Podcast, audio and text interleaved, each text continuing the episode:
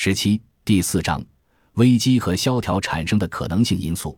如果研究者试图阐释引发危机和萧条的原因，就一定要进行严谨的调查。经过广泛的调查之后，可能很多学者会发现，要找到明确一致的原因是不可能的。然而，这种不确定性与对其他相关领域调查明显得出的不确定性在程度上是相同的。因为尽管查找危机的原因非常重要，但许多公认很有能力的学者都承认，对任何经济或金融领域的分支进行调查，都很难得出明确一致的结论。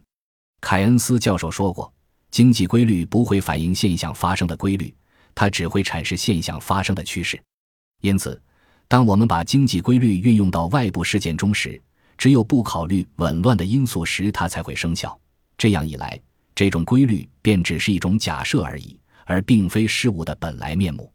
如果无法对危机和萧条的原因做出满意的解释，并不能说明研究者对此不感兴趣或是缺乏的建议。当危机和萧条发生时，国会或议会的议员们都被委派去进行调查。这些议员从大量的资料中取证，并搜集了长篇累牍的信息。而这些所有的证据都明显夸大了经济规律和政府行为在缓解困境时的效用。同时，通过个人的智慧、严谨的态度以及始终如一的相互合作，这种困境也会得到解决。